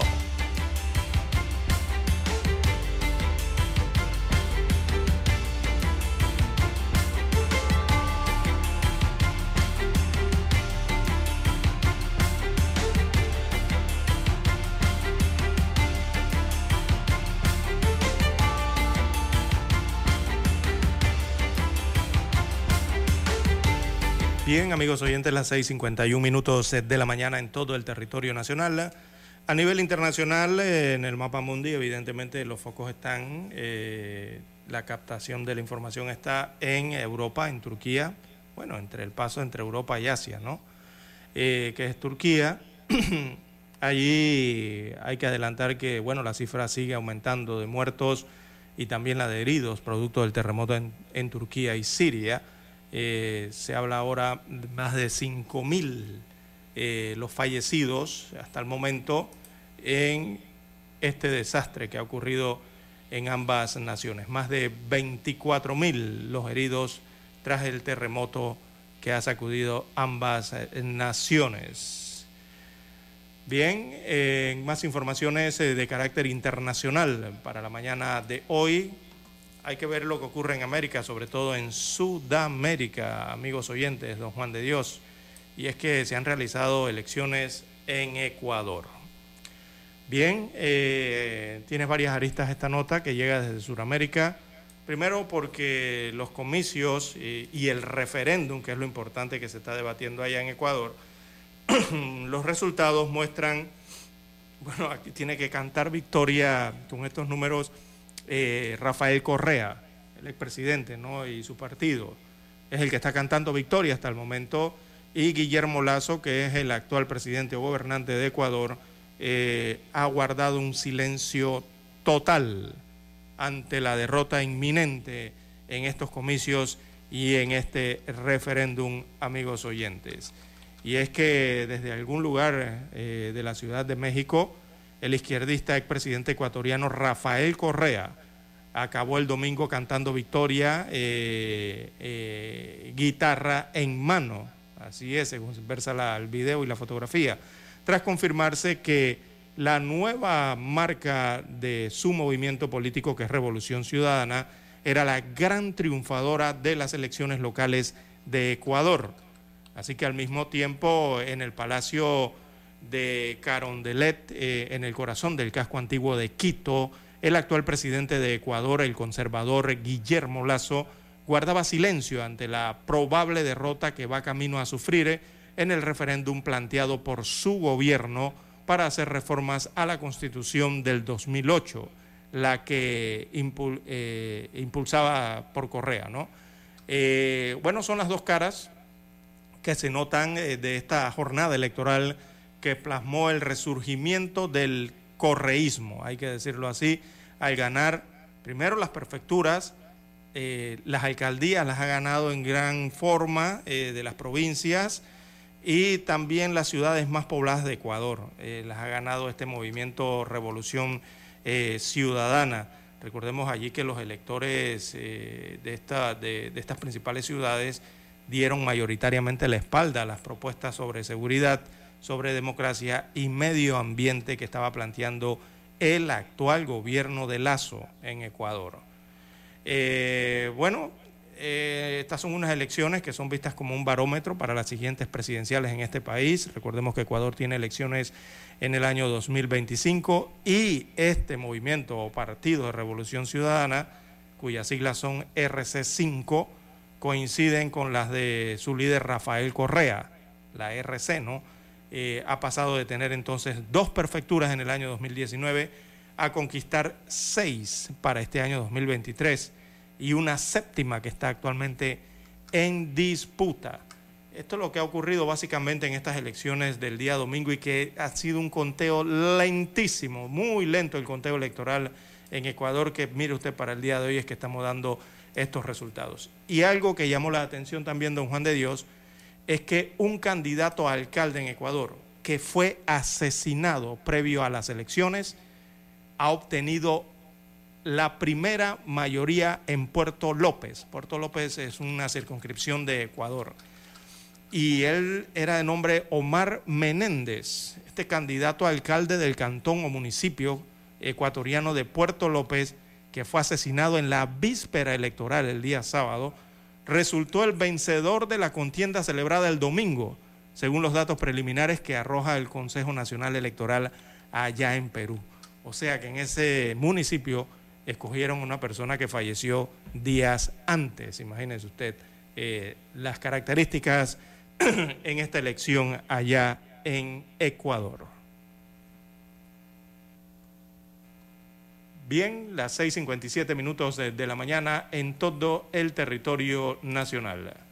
Viendo César, noticias procedentes de La Habana vía CNN nos dice que Elian González, el niño cubano cuya custodia disputada condujo a un enfrentamiento de la Guerra Fría entre Cuba y Estados Unidos, ha sido postulado ahora para servir en la Asamblea Nacional de la isla, informó ayer lunes el diario del Partido Comunista Granma diario se refirió a González, ahora de 29 años, como representante de lo más digno de la juventud cubana. La postulación de González casi asegura su puesto en la Asamblea Nacional de 470 escaños que se reúnen varias veces al año para discutir proyectos de ley cuya aprobación por lo general vota por unanimidad, unanimidad, correcto.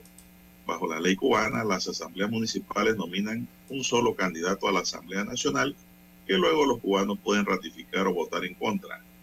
Servir en la Asamblea Nacional sería el puesto de más alto perfil para González desde la agonizante batalla por la custodia entre su padre y familiares en Miami que condujo al regreso del niño a la isla comunista en el año 2000. El Día de Acción de Gracias de 1999, González, entonces de seis años, saltó a la fama tras ser rescatado en el estrecho de Florida como un balsero. Su madre, Elizabeth, y otras nueve personas que participaron del viaje clandestino se ahogaron después de que su destartalado bote volcara en alta mar mientras intentaba llegar desde Cuba a Estados Unidos. La supervivencia de González parecía milagrosa y parientes lejanos en Miami, apoyados por la comunidad de exiliados anticatristas, prometieron mantenerlo en Estados Unidos, pero no pudieron ser de acuerdo a las leyes y normas internacionales. El niño pues fue devuelto a Cuba y hoy día ya creció y ahora se prepara para convertirse en un legislador cubano. Sí, sí, él es un ingeniero industrial. minutos. él es un ingeniero industrial actualmente y bueno, se prepara para su carrera política, ¿no? Para convertirse en, perdón, en legislador, allá le llaman legislador, eh, en Cuba. Bien, las 6.59 minutos de la mañana en todo el territorio nacional, don Daniel nos indica que ya tiene la señal eh, vía satélite desde Washington, Estados Unidos de América. Adelante con la conexión.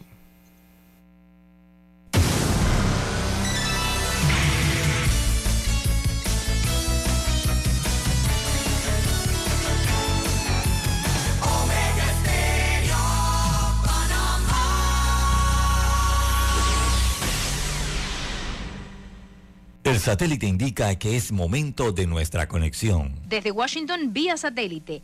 Y para Omega Estéreo de Panamá, buenos días, América. Buenos días, América. Vía satélite. Desde Washington.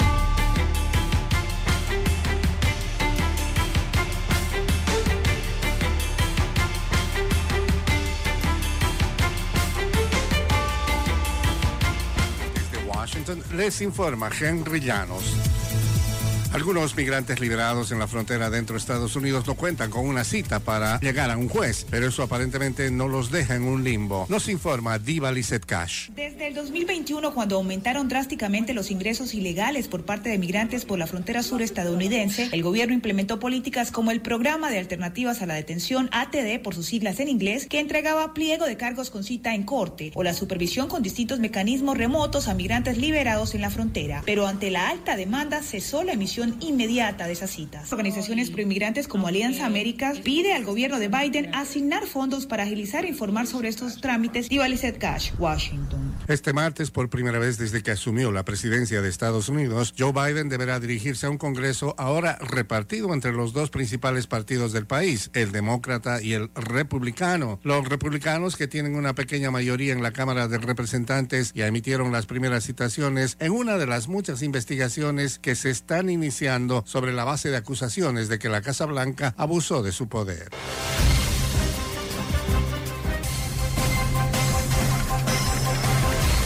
El gobierno de México anunció el envío de un equipo de personal especializado en rescate a Turquía para apoyar las labores de búsqueda de sobrevivientes. Nos informa Sara Pablo. Un avión de la Fuerza Aérea Mexicana estaba listo la noche de este lunes para partir hacia Turquía con personal especializado en búsqueda y rescate, binomios caninos y equipo de apoyo. Sin embargo, el mal tiempo lo impidió y se prevé su salida en horas de la mañana del martes. El secretario de Relaciones Exteriores, Marcelo Ebrard, informó que por instrucciones del presidente Andrés Manuel López Obrador se integró un equipo bien entrenado en tareas de protección civil. Sara Pablo, Voz de América, de México. Equipos de rescate se afanaban en encontrar sobrevivientes entre los escombros de los miles de edificios que se vinieron abajo a causa de un sismo de magnitud 7,8 y las múltiples réplicas que remecieron el este de Turquía y la vecina Siria, con el hallazgo de más cadáveres que elevaron la cifra total a más de 5.000.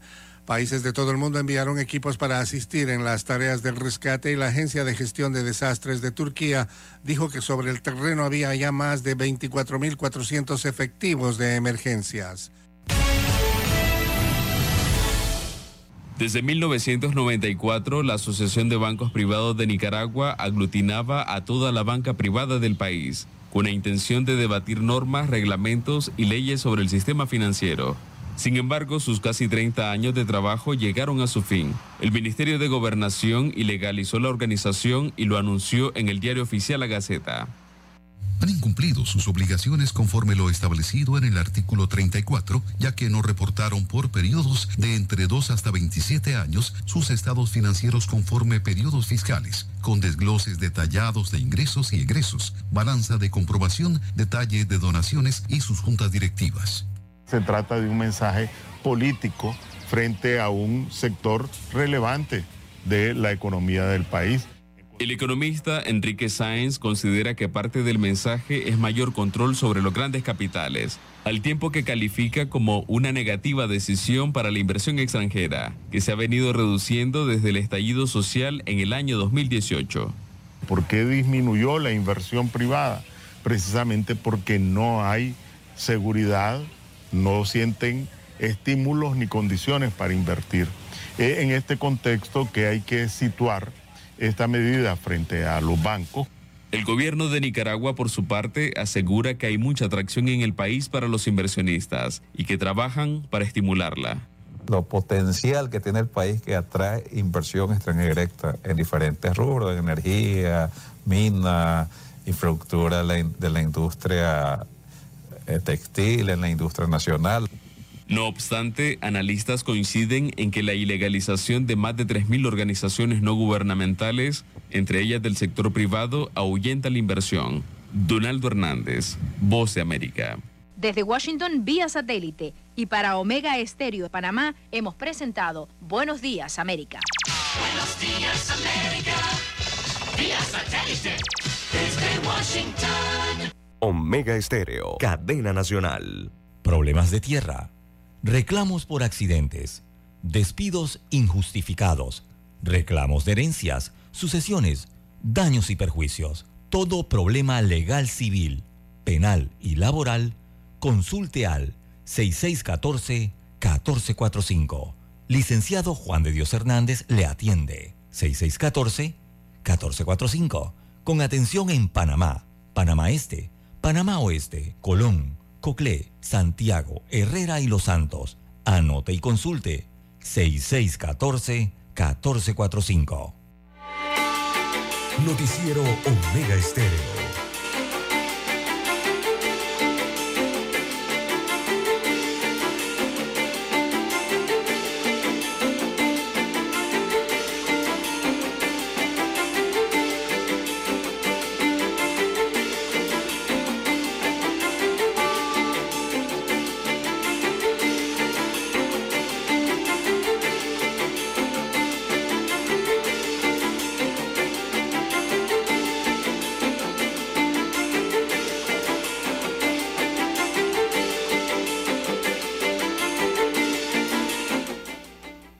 Avanzamos, don César, que hora tenemos ya para los amigos oyentes.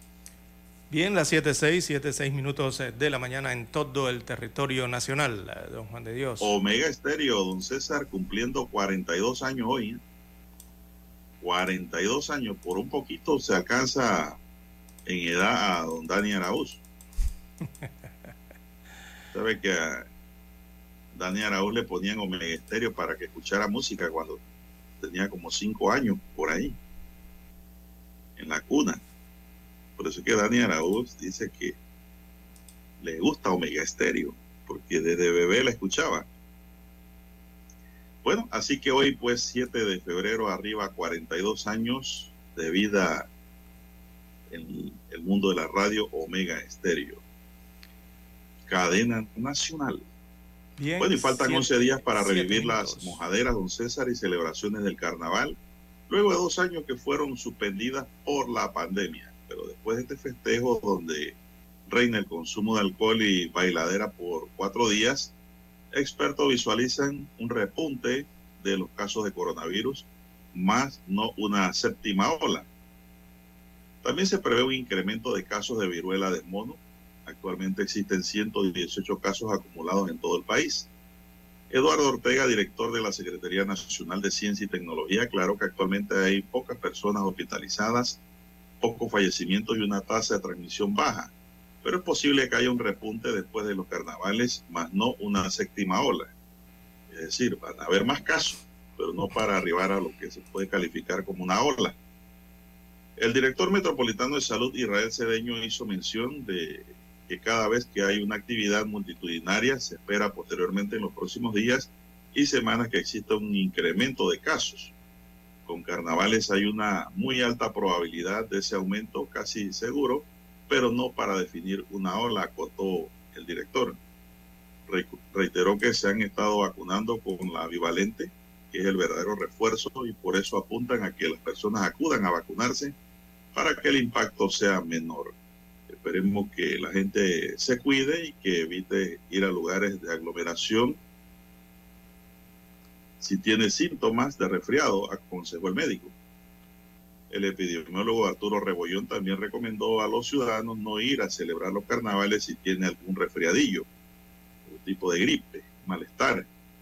Mientras que el infectólogo Xavier Sayoren dijo que siempre que hay eventos multitudinarios se puede esperar un repunte de casos, aunque con una población altamente vacunada o que ha tenido ya la infección, la probabilidad que haya una ola en casos graves hospitalizadas se reduce ostensiblemente, añadió el médico.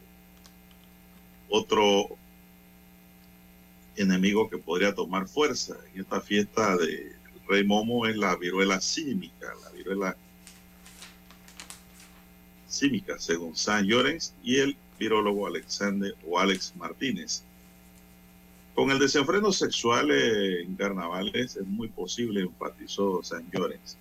Solo del 29 de enero al 4 de febrero las autoridades de salud registraron 513 casos y 3 defunciones, don César. Bueno, don César, ¿y este año te ha ido a la práctica de las tonadas o no? No, no, nunca he ido a eso, Juan de Dios. Eh, No. Bueno, el, el pasado sábado sí atravesé, eh, iba hacia el, hacia el Ama- al Amador, el Causeway, la calzada, perdón, de Amador, eh, y vi en el área de mi pueblito, allí frente al Chorrillo, eh, que estaban practicando unas tonadas. Eh, supuse que eran las de las tablas, ¿no? Eh, regularmente ellos realizan estas actividades allí en el área de centro Mi Pueblito de cara a los carnavales tan conocidos allá en las tablas, don Dios. Estaba repleto de automóviles. Y por lo menos ahí se escuchaba la murga cuando uno pasaba por el automóvil, ¿no? En la vía principal. ¿Usted ha ido a eso, don Juan de Dios? ¿A qué cosa? ¿A la práctica de tonadas? No, no, yo no he estado en. No, yo tampoco he ido, no. La verdad para no he- práctica. Eh, sí hacía cobertura, don César, profesionalmente, recuerdo No años atrás tampoco. cuando trabajaba en televisión. Sí, fines de semana que se reunían eh, grupos de azuerenses. Yo- mire que yo estuve práctica, tentado a y parar. hacíamos una nota, hacíamos una nota muy, muy edificante y Sí, refrescante siempre. pero el sábado pasado, prácticas. el sábado pasado cuando eh, pasé por allí cerca de la vía, eh, más adelante me puse a pensar y estuve tentado cuando regresaba de Amador, si regresaba temprano, era eh, detenerme para ir, pero no para ir a escuchar la tonada ni esto. eh, No, yo lo que quiero, yo lo que voy a detenerme uno de estos días es a entrar a mi pueblito, don Juan de Dios, a ver cómo está mi pueblito. Yo tengo Ahora que están llegando los turistas. yo tengo rato, años que no voy por allí, pero todos los años escucho de la misma queja, ¿no? Usted sabe el mantenimiento y la situación en que se encuentra este que es un lugar turístico, ¿no? Y es un lugar de, Bueno. de- de generación de ingresos para el municipio, porque en mi pueblito todo se, todo se paga, don Juan de Dios. Incluso por allí hasta una vez iban a cobrarle a los fotógrafos por ir a hacer la fotografía esta Bueno, de pero si quinceañeras y de matrimonio. grábenlo, y si está feo, grábelo también. Y haga una Eh, nota periodística. Sí, sí, sí, allí todo se paga. Pero es para ir a observar qué está pasando sociales. con mi pueblito, ¿no? Que hace rato que no escucho de, de mi pueblito en nada, en ninguna actividad, nada. Entonces, uno, voy a parar, voy a parar allí uno de estos días a observar periodísticamente qué está ocurriendo Porque allí. el que está abandonado es el centro de artesanía, usted sabe, que está más adelante. Más adelante, sí. Mm, mire usted. Bueno, Eso si allá está así, imagínese cómo estará mi pueblito, del ¿no? estado dañado, parado por todas partes. Y dice que eh, han llegado 24 mil turistas. Sí, ¿a dónde los llevas? Yo Y- no sé, porque ese era un área de artesanía muy bonito. Como no, y lo han claro. descuidado totalmente. Así es. Esto por una parte. El otro, el sábado estuve en ¿Quién tiene Amador. que ver con eso? eh, don Juan de Dios, y nada más para no, es- en notas sueltas, eh, bueno, vi que por fin eh, cortaron la hierba de Amador, don Juan de Dios, de la calzada de Amador. Eso lo que ocurrió durante casi todo el mes de enero, inicio de la temporada seca, en estas, en estas parcelas que están cerca al nuevo centro de convenciones en Amador. Eso era una tristeza, don Juan de Dios, sobre todo porque, bueno, acababan de pasar las festividades de fin de año o de inicio de año con el año nuevo y la gente intentaba llegar allí, lo que se encontraba era un monte, don Juan de Dios, una selva. Bueno, eso finalmente lo recortaron, eh, han tratado de arreglar un poco el tema de la hierba, ¿verdad? El césped en todas estas parcelas al inicio de la calzada de Amador eh, y se están realizando algún tipo de actividades allí. Eh, lo que sí se nota es que en el centro de convenciones de Amador la gran cantidad de estacionamientos que tiene están cerrados con cadenas, don Juan de Dios, allí nadie se puede estacionar. Eh, no sé si sería buena idea por parte del MEF o de quien esté administrando este centro, creo que es el Turismo IPAT, perdón, el, el Instituto Autoridad de Turismo de Panamá, eh, no sé, habilitar alguna de estas playas de estacionamientos para contribuir con los visitantes que llegan, sobre todo las familias, don Juan de Dios, porque son las familias las que llegan allí eh, con sus hijos a buscar un rato de esparcimiento, ¿no? Al aire libre y no encuentran estacionamientos. La problemática que siempre ha tenido eh, esta calzada de Amador. Teniendo ahí este centro de convenciones, don Juan de Dios, cientos de cientos de estacionamientos, de espacios eh, que están todos encadenados y cerrados y no se pueden utilizar, ¿no? Eh, mientras tanto, el centro de convenciones cerrado, o sea, no, no tiene actividad en, en horas del día. Así que sería alguna buena idea para allí, al Ministerio de Economía y Finanzas o el, la Autoridad de Turismo, si hacen algo al respecto, ¿no? Eh, el, parte de lo que observé en la calzada de Amador durante el fin de eh, semana. Bien, Bien, las vamos a la siguiente pausa. 7, 15 minutos. La pausa, don Juan de Dios. Noticiero Omega Estéreo. A esta hora establecemos contacto vía satélite desde Washington. Gracias a Banco Aliado. 30 años. ¿Qué quieres crear?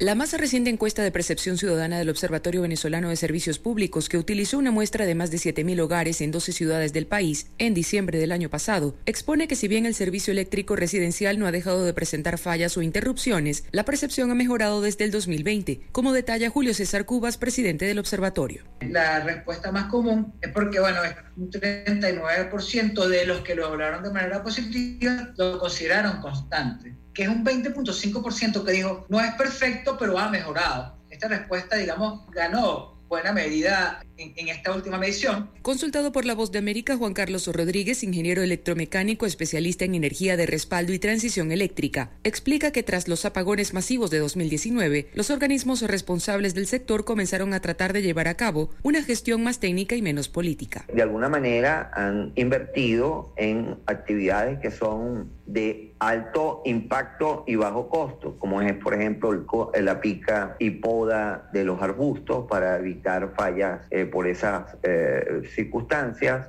o por incendios de vegetación, también el cambio de transformadores de distribución. Esto, a mi juicio, no significa que el problema estructural del tema eléctrico haya eh, mejorado El ingeniero Rodríguez agrega que el descenso de las temperaturas ha influido en que el consumo sea menor, pero advierte que la transición al fenómeno del niño podría complicar la situación, tal y como ocurrió en el 2010, cuando hubo una importante baja de los caudales de los embalses para hidroelectricidad. Carolina Alcalde, Voz de América, Caracas. Banco Aliado, cumpliendo 30 años en el mercado, te invita a generar hasta el 3% con su cuenta Más Plus. Banco Aliado, 30 años. ¿Qué quieres crear? El reportaje internacional llegó a ustedes gracias a Banco Aliado. 30 años. ¿Qué quieres crear?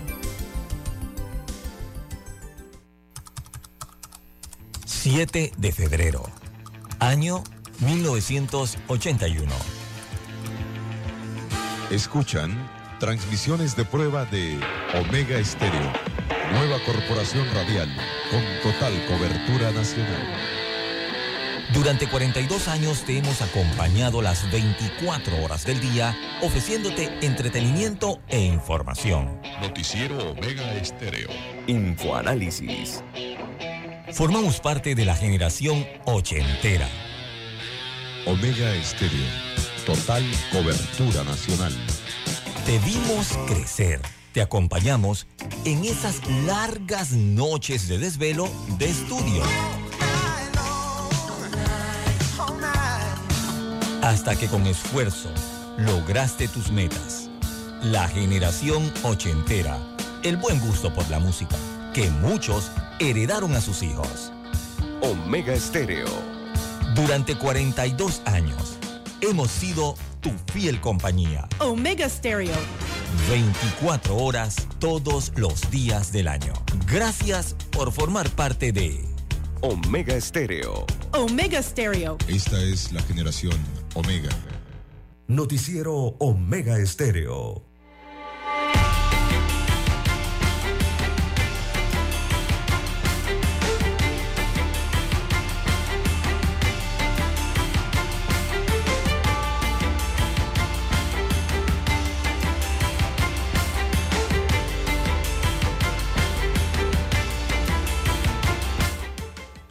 Seguimos, señoras y señores. 7, 18 minutos. Bueno, don César, en una práctica se hubo un baleado en Colón, pero los carnavales en Colón lo, lo suspendió ya el alcalde. Sí, eso no va. La imputación por tentativa de homicidio y la detención provi- provisional pesan sobre un sujeto de 31 años señalado por disparar contra un joven de 26 años durante la práctica de una comparsa en el sector de Bambulé, en la ciudad de Colón.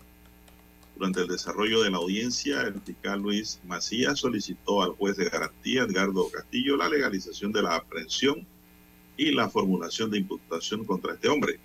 Este hecho ocurrió la noche del 22 de enero de este año, cuando el imputado junto a otro sujeto en posesión de arma de fuego le hicieron múltiples detonaciones a su víctima, quien sobrevivió a pesar de que le entró una bala en el cuello. Sí, eh, Pudo eh, sobrevivir. Sí, eso ocurrió en Colón, y eso pero fue dentro una de eso, Juan de Dios, César, de la. Sí, dentro de eso, tomando como marco la información lastimosa de este suceso eh, de asesinato o de baleado, eh, mire, Co- Colón no va a tener carnavales este año, ¿no? Eh, para los que no sabían, señalan el municipio y las autoridades de Colón que eso es por falta de tiempo y de organización. No tendrán carnavales, pero el municipio, o sea, las autoridades les van a permitir a los colonenses en la ciudad eh, amenizar con comparsas el holgorio, ¿no? En las distintas comunidades que componen la ciudad de Colón, según dieron a conocer en el municipio de Colón. ¿Qué significa eso? Que habrá autorización para hacer los conocidos Parking. parking, don Juan de Dios. Así Esa es, es la que es hasta mucho peor Parking. que un desfile. Exactamente. Así que, eh, según las autoridades, no se pueden suspender las los carnavales, ¿no? Eh, oficialmente no hay organización, no va a haber, eh, digo, una calle oficialmente donde va a haber culecos y esto, pero, pero los dijeron colonenses sí pueden celebrar su carnaval César. y le han autorizado los parkings. César, Ya conocido, pero dijeron como excusa que fue que es por falta de seguridad, Eh, exacto, sí. Es. pero es la falta de organización real. No tienen organización. Bueno, son las es todo. 7:21.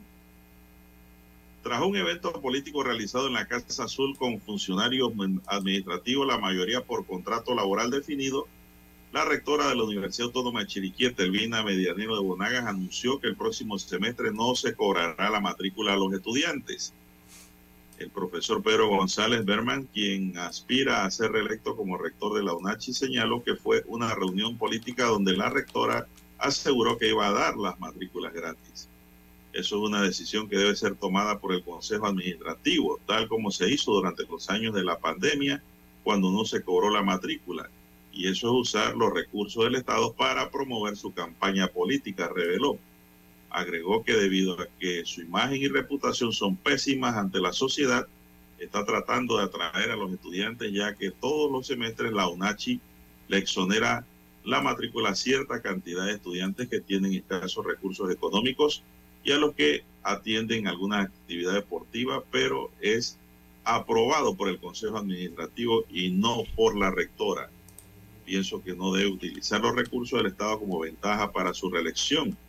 Además, la mayoría de los que estaban allí con ella en esa reunión política son funcionarios administrativos que están por contratos y que tienen que ir para que los vean para poder tener la opción que los sigan contratando, es decir, que les sigan renovando el contrato. El docente hizo un llamado al Tribunal Superior de Elecciones de la UNACHI para que tome acciones contra las evidencias presentadas a través de videos y a la Contraloría General de la Nación para que despierte, ya que esta es una falta grave en la campaña. A nosotros no nos permiten ni siquiera conectar una grabadora o altoparlante para tomar corriente de la universidad, pero ellos se utilizan estas argucias para promover su candidatura. La Contraloría debería tomar acciones porque se están haciendo mal uso de los recursos de la universidad. Se buscó la versión de los administrativos de la referida casa de estudios, pero nadie respondió, dice Pablo Castillo Miranda del diario El Siglo. Son las 7.23 minutos. Bien, 7.23 minutos eh, de la mañana en todo el territorio nacional. Bueno, eh, se paralizaron los embarques de concentrado de cobre en Minera eh, Panamá, esto en el Distrito Especial Omar Torrijos Herrera, en la parte más occidental de la provincia de Colón, allá en el Caribe panameño. La empresa ha emitido un comunicado en que dijo que prácticamente esto le cerraría, ¿no? Eh, están amenazando con cerrar eh, la empresa Cobre Panamá o esta filial en Panamá. Eh, dice, les traigo aquí uno de los párrafos que me pareció interesante, creo que es el quinto, sexto párrafo del comunicado, dice, abro comillas, sería en detrimento de Panamá, los trabajadores, los proveedores y la economía panameña si el gobierno de Panamá eh, obliga a Minera Panamá cerrar Cobre Panamá, lo que puede ser eh, necesario si el concentrado no se envía a mediados de febrero debido a la capacidad limitada de almacenamiento en el sitio, según recalcó la compañía. Esta es la First Quantum en un comunicado que hace de carácter global, ¿verdad? Eh, sobre la paralización o el cierre del puerto eh, en Minera eh, Panamá. Bueno, sigue la problemática con esta empresa minera, don Juan de Dios. Yo no sé, aquí ya lo que va a tener que hacer la República de Panamá. eh, yo creo que ya deben ir pensando en un nuevo código minero, eh, las autoridades actuales o, los, que piensan dirigir este país a partir del- del 2024. Yo creo que deben ser las actuales, eh, las que deben pensar en el código minero nuevo o actuar respecto a ello, porque todavía están en gestión hasta el 2024, eh, para poder tener un marco legal adecuado fre- frente a esta empresa, don Juan de Dios, o, o más bien para la actividad, que es realmente lo que se debe regular, eh, y no estar regulando esto a través de los benditos contratos leyes en específico, no estos contratos ley mineros de concesión. Recordemos la característica que tienen los contratos ley frente al resto de las leyes de la República de Panamá. Los contratos ley siempre están por arriba eh, del resto de las leyes generales de la República. ¿no? Por eso es que siempre usted ve que busca que estos servicios sean concesionados a través de contratos ley aprobados principalmente por la Asamblea eh, Nacional. Y es lo que quieren, eh, está, más que claro, ¿no? Porque recordemos que se constituye en un marco legal especial cuando es contrato concesión por ley eh, y no una legislación de tipo general o universal como los que nos rigen al resto de los mortales aquí en la República de Panamá. Eh, cuando el Ejecutivo, la Asamblea o la República aprueba un contrato ley, los artículos aprobados, las cláusulas que ahí se aprueban en ese contrato ley, eh, son eso, precisamente una ley. Y resulta ser que están por arriba, no por encima de las leyes generales, o las fiscales, o los laborales, o las ambientales, o las sanitarias, las aduanales. Eh, el contrato ley siempre está por encima de todo eso. Así que hay que ver cómo se mejora esto con, eh, diría yo, un nuevo código minero y regir esta actividad a través de un código, no a través de concesiones. Se nos acabó el tiempo, don César.